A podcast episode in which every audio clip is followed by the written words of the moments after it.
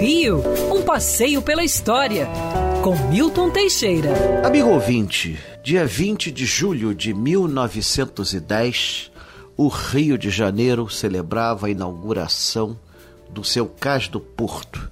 Só estavam prontos 50 metros de cais, mas era o suficiente para os transatlânticos é, conseguirem atracar.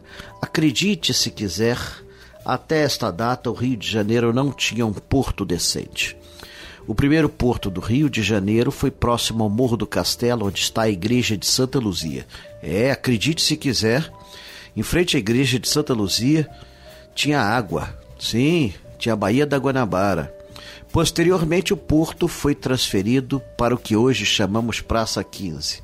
E assim foi até o século XVIII. No século XVIII, os escravos foram destinados a serem desembarcados no Valongo, surgindo assim esse segundo porto, que foi importantíssimo para a cidade e que foi redescoberto nas escavações de 2011 e hoje é até patrimônio cultural da humanidade.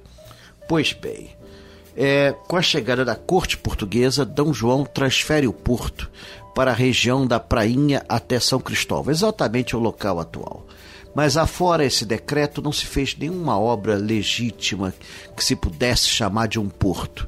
O máximo que se fez foi em 1873, Dom Pedro II mandou fazer um grande galpão para armazenar café e três anos depois, a estrada de ferro central do Brasil chegou até a zona portuária para transportar o café. Afora isso, qualquer navio que chegasse ao Rio de Janeiro tinha de ficar ao largo e as pessoas descerem até e irem até a cidade em escaleres pequenos. Isso era uma vergonha e o Rio jamais poderia permanecer assim e tentar ser alguma capital do turismo. Com as grandes obras da cidade, em 1903 foi acertada a obra do porto com a empresa inglesa Waitley e o projeto foi todo desenvolvido a nível de governo federal.